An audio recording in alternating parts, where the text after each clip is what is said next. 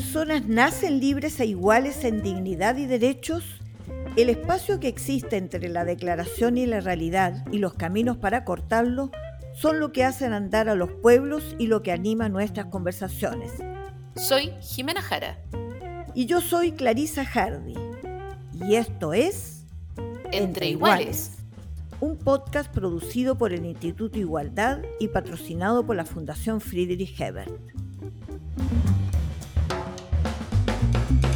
Bienvenidos y bienvenidas a una nueva edición de Entre Iguales, eh, este podcast en el que, como les contamos la semana pasada, estamos eh, en un espacio de conversación constitucional, ¿no? Entonces hemos tratado de eh, tener cada edición, cada capítulo, un invitado o una invitada que nos hable sobre la nueva constitución, sus implicancias y vayamos así bajando algunas dudas. Y ya estamos con Clarisa. ¿Cómo estás, Clarisa? Hola. Hola, Jimena. ¿Cómo estamos? con frío. ¿Has visto un otoño más frío? Se pasó, pero no, no llueve como nos prometen.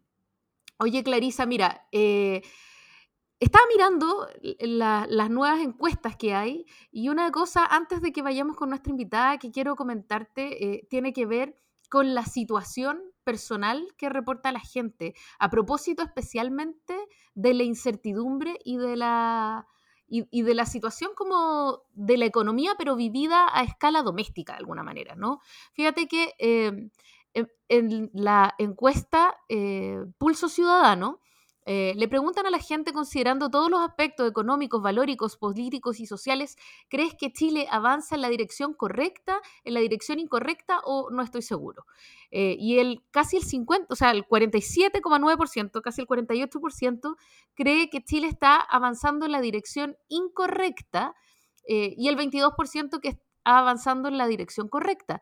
Pero si después miramos cómo se percibe la situación económica, la verdad es que esta mirada está súper eh, incidida por la situación eh, de, las personas, ¿no? Entonces tenemos una mitad, la 50,3% de la gente que cree que la situación eh, económica actual es mala o muy mala, eh, y un 10% que cree que es buena o muy buena, ¿no? Entonces baja muy fuertemente la percepción de que es una, de que, de que está bien la cosa y entonces tenemos una situación económica que está mucho peor. O sea, 6 de cada 10 personas creen que la situación está peor que el año anterior, ¿no?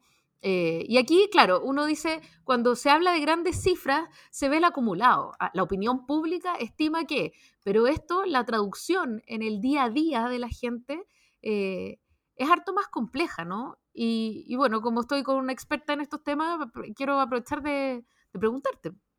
No, experta no. bueno, viene estudiando estos temas hace mucho. Sí, está bien, está bien. Gracias, Jimena. Pero yo estaba eh, mirando las mismas cifras que tú y hay una, una eh, situación, además, tú dices, pues esa es la mirada que tienen en general del país, que es una mirada muy desesperanzada respecto a la posibilidad de progreso económico. por lo tanto, eh, eso es parte de la subjetividad que hoy día está dando vuelta. Y como tú decías, tenemos que discutir la nueva constitución, habría que preguntarse eh, en qué manera este panorama incierto eh, está afectando la decisión de las personas. Y sería bueno por eso, cuando conversemos sobre la nueva constitución, demostrar que muchas de las reformas que ahí traen permiten precisamente enfrentar de mejor manera esta eh, situación económica que es mundial, porque la verdad es que no es una situación solamente chilena. Pero mira, desde el punto de vista subjetivo, esto impacta de una manera además muy importante porque al margen de lo que digan los datos objetivos de cuánta gente está empleada, se habla mucho de que hay recuperación del empleo, de que finalmente lo más duro ya pasó, resulta que cuando le preguntan a cada cual cómo está él en su vida, solo un 15,7% de los encuestados considera que su situación económica, familiar, es buena o muy buena.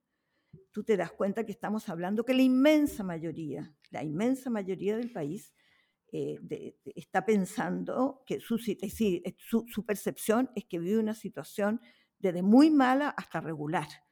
Y eso es, yo creo, una señal muy importante, sobre todo para, para, la, para el gobierno, que prometió reformas estructurales, pero también hacerse cargo de una agenda social, una gran, gran señal. Y yo te diría que así como en todas las encuestas aparece la inseguridad del orden público como primera prioridad, la segunda que está apareciendo, y en eso debiéramos conversarlo, Jimena, está apareciendo el problema de la inflación, del alza de precios, de los bajos ingresos, como lo que le está afectando a los hogares en Chile. Y por lo tanto, mucha preocupación con el orden y la seguridad pública, pero mucha preocupación también por la seguridad de las personas y sus familias, lo que yo me atrevería a llamar protección social. Creo que ese es un llamado de alerta muy importante para la agenda pública que tiene que enfrentar el gobierno y las fuerzas de cambio en Chile, la coalición tanto eh, que acompañan al gobierno como en general las fuerzas que quieren hacer transformaciones en el país. La protección social es probablemente lo que hoy día más nos apela eh, para responder a las necesidades de la población. Claro, o sea, yo para profundizar lo que tú vienes diciendo, eh, en esta pregunta, que es la relación eh, de ingresos y gastos en el hogar. En la pregunta eh, si te alcanza, en el fondo, con lo que ganas, con lo que te ingresa, el 44,5% de la gente dice no les alcanza para todos los gastos del mes. Y el 40% dice nos alcanza justo para todos los gastos del mes en el hogar. Es decir, hay un casi 85% de personas que contestan que o no les alcanza o les alcanza justo y que por lo tanto son muy susceptibles a cualquier cambio en la situación económica personal, ¿no? Si, tienen un pituto y ese pituto se les acaba, ya se descompensa totalmente la situación, ¿no? Y entonces, eh, aquí el tema es, como tú dices, los ingresos, ¿no? Y, ahí hay, bueno, el, gobierno viene tratando de responder, de alguna manera, eh, la pensión garantizada universal, por un lado, tiene que ver con los ingresos de las personas mayores eh, y que es un esfuerzo por agrandar este pilar solidario del sistema de pensiones, pero por otro lado también eh, el aumento del sueldo mínimo, que lo comentábamos la semana pasada, y que trae también un subsidio para las pymes de manera que no las ahogue. O sea, hay ahí dos respuestas concretas al tema de los ingresos, ¿no? Sí, pero, pero ojo, eh, siendo una muy buena iniciativa, eh, recordemos de que eso solamente es para los trabajadores formales, me refiero a aquellos que tienen contrato. Y sabemos que ya venía de antes, pero además agudizado por la pandemia, y no nos atrevemos a decir post pandemia, porque seguimos en pandemia, ya estamos viendo que están en alza las cifras de, eh, de contagios y además empiezan ahora las enfermedades respiratorias de un otoño tan frío como el que tenemos ahora. Eh, eso significa muchas personas en el sector informal de la economía, muchas mujeres que no han podido todavía salir a trabajar porque, eh, dada la situación de eh, esta, del contagio que continúan, se tienen que quedar en la casa a cargo eh, de, las personas que, están enfermas, es decir, hay una sobrecarga de trabajo doméstico en las mujeres. Y por lo tanto, habiendo muchas buenas iniciativas como la del salario mínimo, estos subsidios a las pymes, hoy en día un proyecto de ley que está ingresado al Congreso para facilitar el ingreso, un subsidio para los jóvenes sin experiencia laboral, de modo de eh, inducir, fomentar, estimular la contratación de jóvenes en, en los trabajos. Yo creo que todavía faltan señales en materia de protección de ingresos y dejémoslo hasta acá, para no latearnos eh, eh, eh, y dejémoslo tal vez para otra conversación, Jimena, pero tú y yo hemos trabajado juntas esto que hemos llamado la necesidad de establecer un ingreso básico ciudadano que garantice condiciones básicas de vida a la población. Así es. Em, bueno, y el, en torno a las opciones que nos abre la nueva constitución justamente para garantizar derechos sociales y para poder legislar con más base, Em, deberíamos conversar y yo te invito a que vayamos sin más demora a conversar con nuestra invitada Paulina Veloso, quien nos va a hablar de, las opciones que se abren con la nueva constitución eh, y, de si, y, de esta conversación que hemos tenido tan fuerte, que yo no sé cómo la ves tú a propósito de, eh, de los dos tercios. Esta conversación de si si dos tercios para reformar la nueva constitución es un quórum eh, excesivo, eh, y algunas personas han dicho que es un quórum además autoritario. No, sé cómo lo ves tú, justo antes de darle la pasada a nuestra invitada. eh, sin duda, yo creo que eh, en el cuadro actual eh, del país, la evocación de los dos tercios con los cerrojos que acompañó la Constitución es lo que está contaminando esta discusión muy seriamente y pareciera ser que los convencionales no terminan de entender en qué subjetividad ciudadana están hoy día haciendo el debate constitucional. Este no es solo no, son solo materias de orden jurídico, también hay condiciones sociales y políticas. Probablemente es un quórum excesivo que van a tener que revisar. Pero antes de entrar y despedir esta parte para eh, pasar con nuestra invitada, recordar que el 28 de este mes el gobierno dio inicio a lo que se llamaría la campaña informativa sobre la nueva constitución a la ciudadanía. Eh, todos los estudios, ya que mencionabas estudios de opinión, eh, Jimena, indican que el grueso de la opinión de apruebo o rechazo eh, está eh, fundada en los que son debates públicos, muchos de ellos son noticias falsas, eh, titulares en los medios que no dan cuenta de lo que dice el verdadero borrador y por lo tanto que se está votando de manera muy poco informada. Creo que es una tarea primordial y muy importante esta tarea de difusión sobre los contenidos constitucionales, con los contenidos del borrador, y por eso nuestras entrevistas quieren, eh, las que tenemos que hacer es para colaborar a difundir los contenidos reales de la eh, constitución.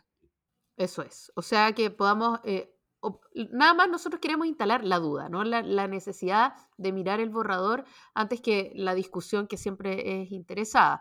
Em, dicho esto, yo también me inclino por un borrador, eh, o sea, por una constitución con quórum más bajos que permita eh, cierta flexibilidad que me parece que es propia de los tiempos y que también se inscribe en una conversación eh, con muchas incertidumbres, ¿no? que no se han logrado resolver y en ese sentido me parece que, que subir las barreras de entrada para cambiarla puede no ser lo más sensato pero que lo diga eh, y que nos ilumine en esto la experta más bien.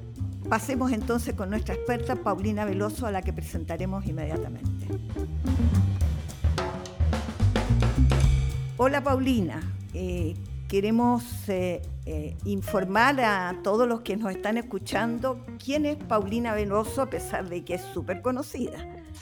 Pero de todos modos corresponde que la presentemos. Paulina, abogada, constitucionalista, esa es parte de su especialidad. ¿Y por qué lo menciono? Porque en general se habla mucho de los hombres eh, que dominan eh, temas constitucionales. Paulina es eh, una figura de primera línea en esta materia. fue ministra en el primer gobierno de Michelle Bachelet, actualmente es abogada del Consejo de Defensa del Estado.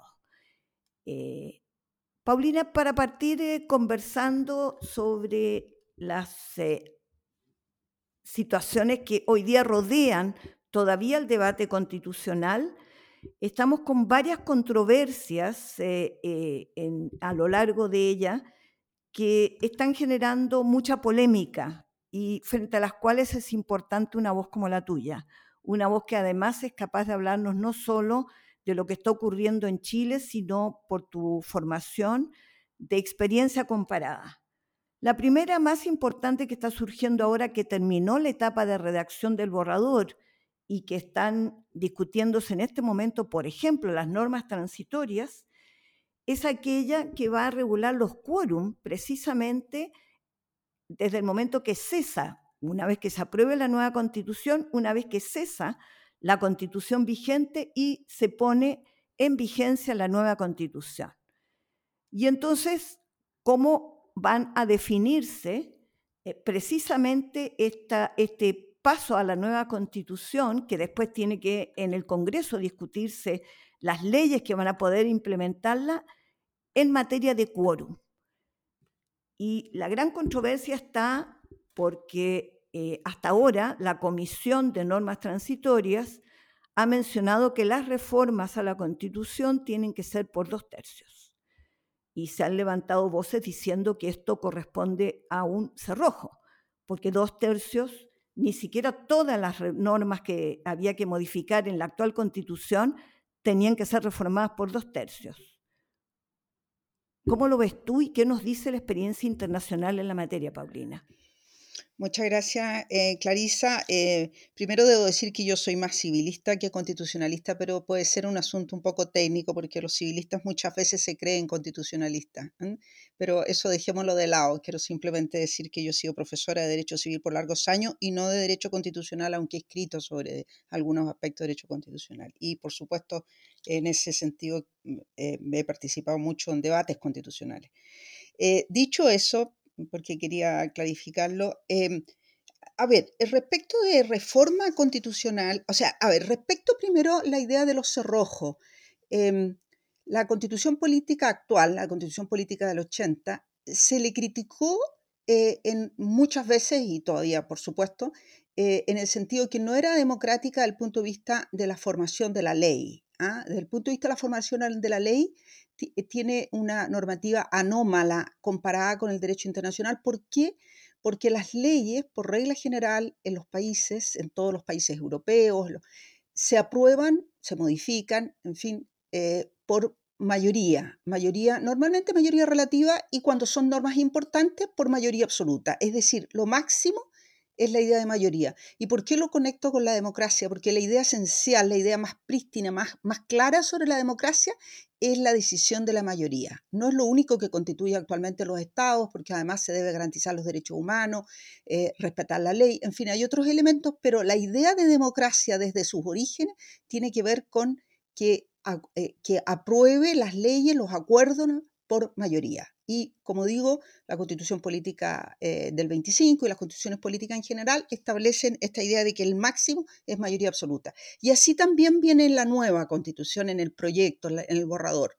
Como digo, no así la constitución actual, lo que la hace una la hace constituir en, un, en, una, en, una, idea eh, muy em, poco democrática, para no decir que es antidemocrática.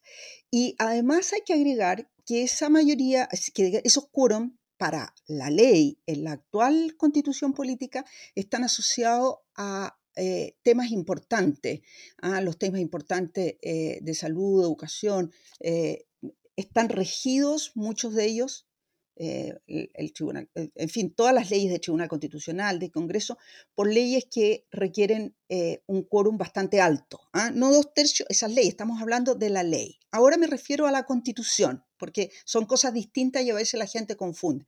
Entonces, cuando se criticaba y se critica la constitución del 80, estaba muy asociado a este tema pero también estaba asociado a que todas las leyes de quórum alto, orgánicas constitucionales o leyes de quórum, muchas de ellas se aprobaron, se publicaron el 10 de marzo de 1990 y ahí quedó de alguna manera totalmente fijado el quórum de una gran cantidad de legislación, además de la constitución política, pero eso iba asociado además a senadores designados, es decir, a, distritos eh, parlamentarios que se habían reconfigurado en la, en la dictadura, se habían hecho vinculados al sí y el no, de manera entonces que era un conjunto de elementos que hacían que esta constitución política del 80 estuviera totalmente con cerrojos.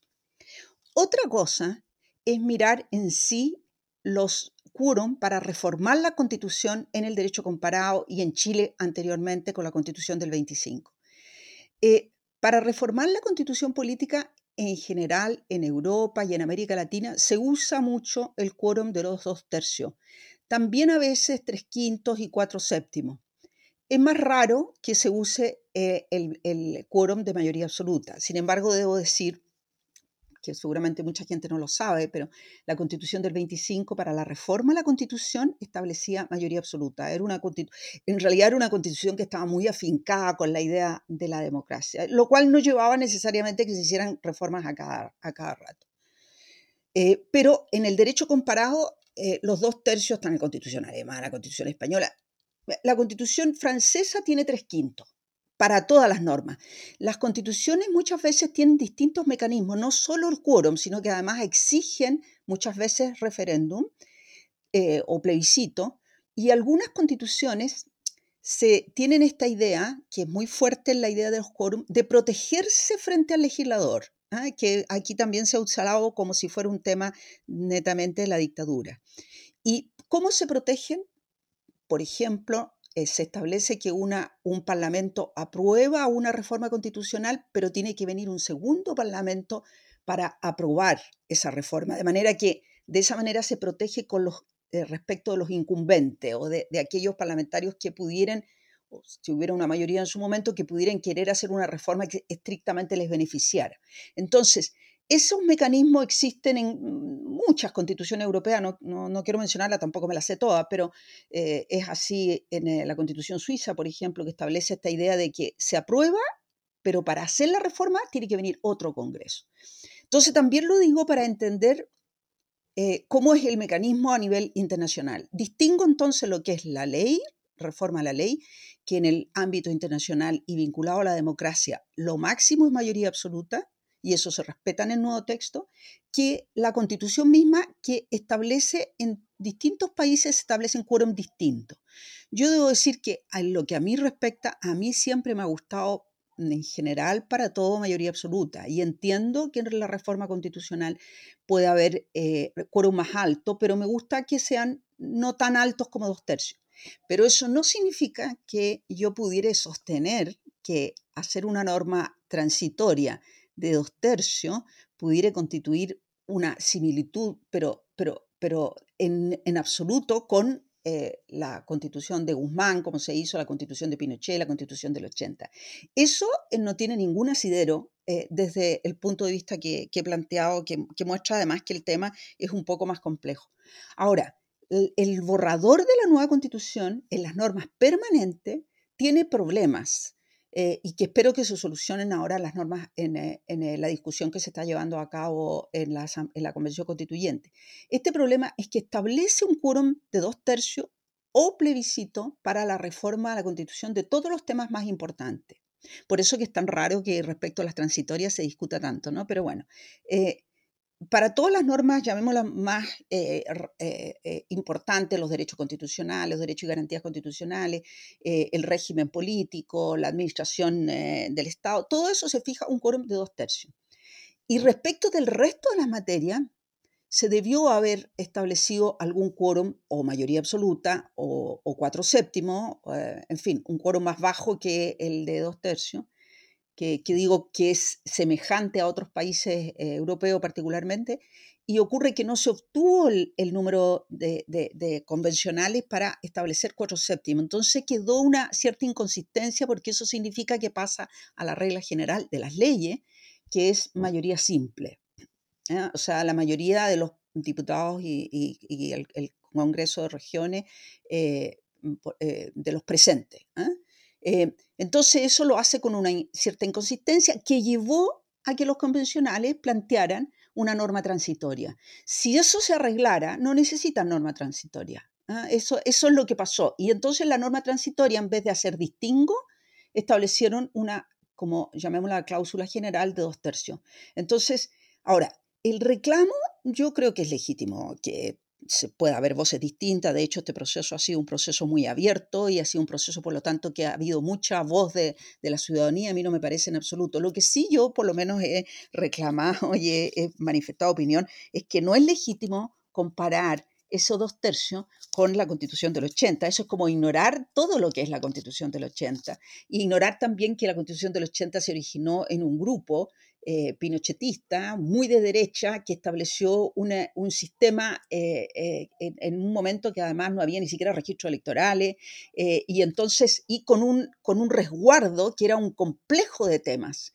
entonces, evidentemente que no es comparable. Y no es comparable más todavía cuando hay gente que plantea y dice los dos tercios son propios de dictadura. Bueno, yo le, mm, lo desafío que busquemos constituciones políticas eh, del mundo occidental democrático eh, en que pueda encontrar que es mayoría absoluta. Eso, eso sí hay, creo, me, me, parece que hay un país latinoamericano, y era la constitución política del 25. Pero es bien excepcional hoy día. Hoy día, por lo menos, si uno mira todo el cuadro, eh, los dos tercios son muy frecuentes. Yo te quiero interrumpir, pero para poder seguir un poco profundizando en esta conversación eh, y que tiene que ver con que eh, una cosa es el contexto jurídico en el que opera esta constitución, pero otra cosa es el contexto político en el que se da esta conversación constitucional, ¿no? Entonces, eh, bueno, tú fuiste ministra, sabes que esto es hay tensiones del momento y en ese sentido, ¿qué te parece el bajarle las fronteras al cambio de la constitución como manera de bajarle también el costo al apruebo en un momento en el que frente a todas las opiniones, a las encuestas de opinión, perdón, eh, el apruebo va, está estancado por lo menos en una posición menor que el rechazo.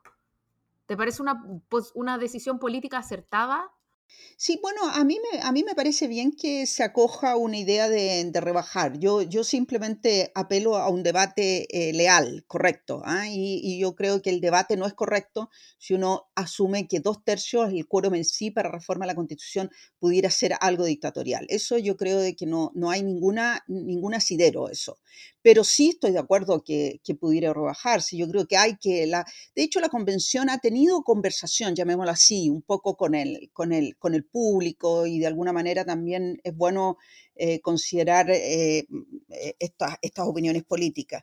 No me, no me pronuncio respecto de las, de las encuestas, porque la verdad es que yo no soy entendida y muchas veces las miro con cierto escepticismo, pero sí creo que es importante. Así que yo, creo que si hay acuerdo por, por poner cuatro séptimos o otro quórum, yo, yo no le encuentro ningún problema para culminar esto, yo estaba recordando que cuando se aprobó por las distintas fuerzas políticas eh, finalmente la reforma para que pudiera haber el proceso constituyente, uno de los partidos que no suscribió y no firmó fue el Partido Comunista precisamente porque para habilitar el proceso constituyente se eh, acordó una página en blanco y por contrapartida se estableció que tenían que ser eh, eh, aprobada la nueva constitución por los dos tercios de los convencionales. Entonces quería recordar que eh, es curioso que quienes estaban por entonces por los tres quintos hoy día defiendan con tanta pasión los dos tercios. Y como dice muy bien Jimena, se paga además el costo un poco alto de poder poner escéptico a quienes pudieran aprobar la constitución. Sí, bueno, es cierto eso. Yo quiero decir que en ese momento a mí me pareció un acuerdo político estupendo. Eh, por supuesto, lo celebré igual que la, mayoría de, de, los ciudadanos. Pero sí yo pensé, y creo que lo dije en alguna oportunidad, que dos tercios era un exceso. Eh, y como también lo pienso ahora, como siempre lo he pensado, digamos, lo cual no lleva a pensar de que sea antidemocrático pensarlo así. ¿ah? O sea, eh, son dos cosas distintas. Uno, uno no tiene que confundir las preferencias de uno, lo que uno le podría gustar, que uno considera que es mejor o no, con inmediatamente una, una, un apellido, una, una un, digamos, una eh, característica de decir, mire, es, no democrático. ¿ah? Yo, yo creo que ahí hay que hacer un distingo.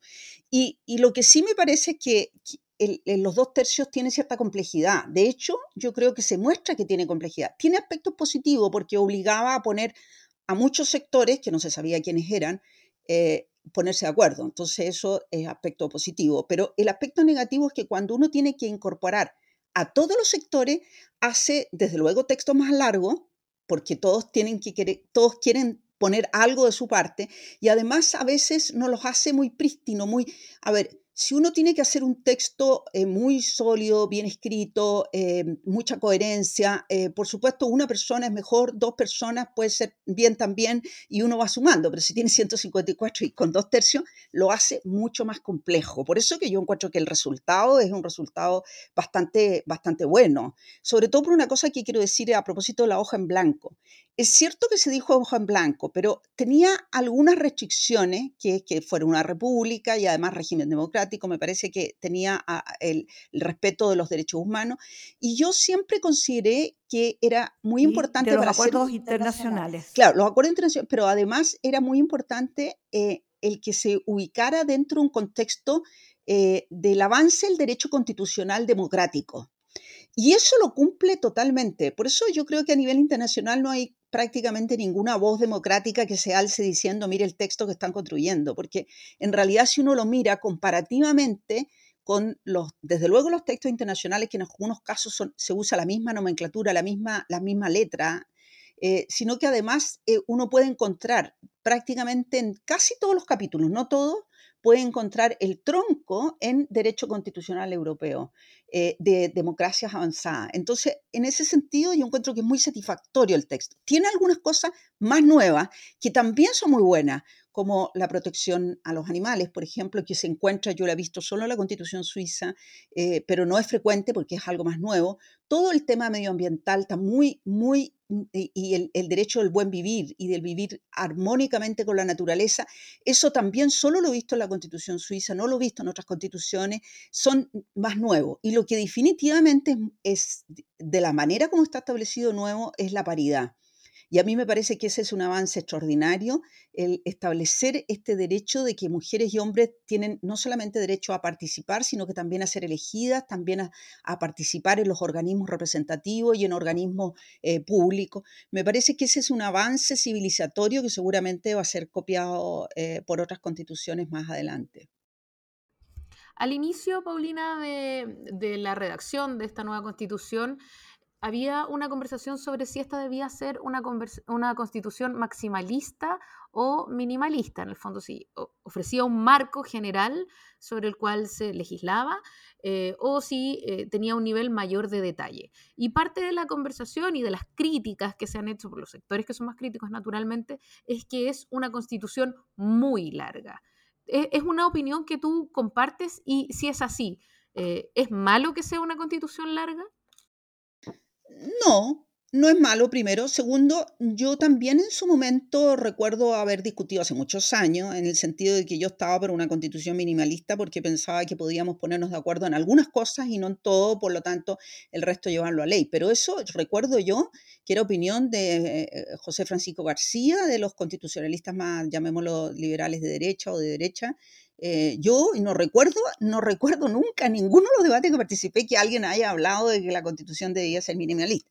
Por supuesto, hay gente que pensaba que debía ser minimalista, eh, probablemente estableciendo un derecho de propiedad grande y sin establecer los otros derechos. Mm. Pero, dicho eso, eh, esta constitución, en la medida en que representa a muchos sectores, incorpora muchos aspectos, pero no regula todo. Ese es un error.